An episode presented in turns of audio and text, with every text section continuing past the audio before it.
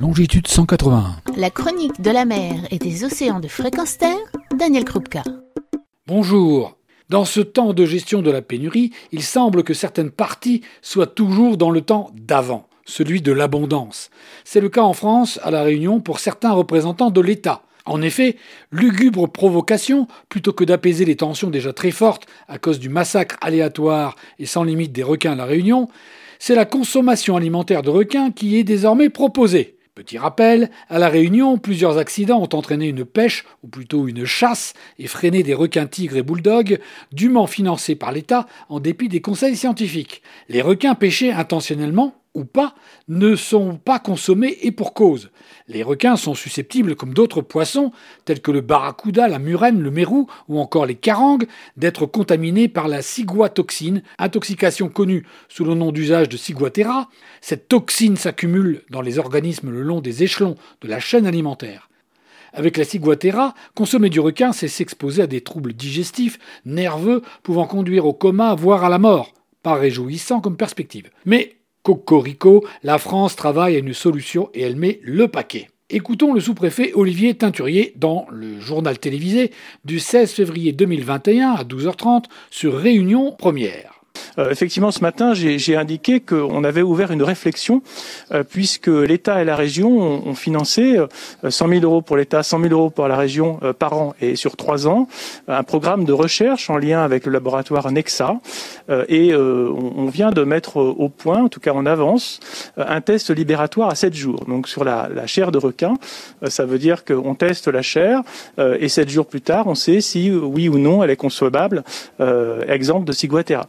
Euh, ça suppose donc, euh, vous l'avez compris, de congeler euh, cette, chair de requin et on regarde comment on pourrait valoriser demain cette chair de requin qui pourrait effectivement être commercialisée à nouveau par les, pêcheurs professionnels côtiers.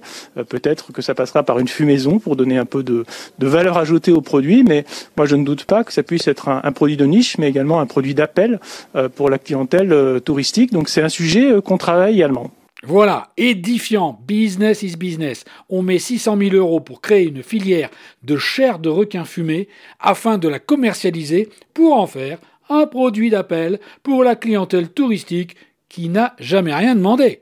On peut arguer d'une part que l'on peut employer les 600 000 euros pour bien d'autres sujets dont la Réunion peut bénéficier et que par ailleurs, la ciguatera vérifiée, d'autres obstacles doivent aussi être pris en compte. La dangerosité de la concentration, du niveau d'accumulation de différents matériaux présents dans chaque animal avant de le mettre dans un circuit de consommation, comme le rappelle l'association Aileron sur sa page Facebook du 26 février.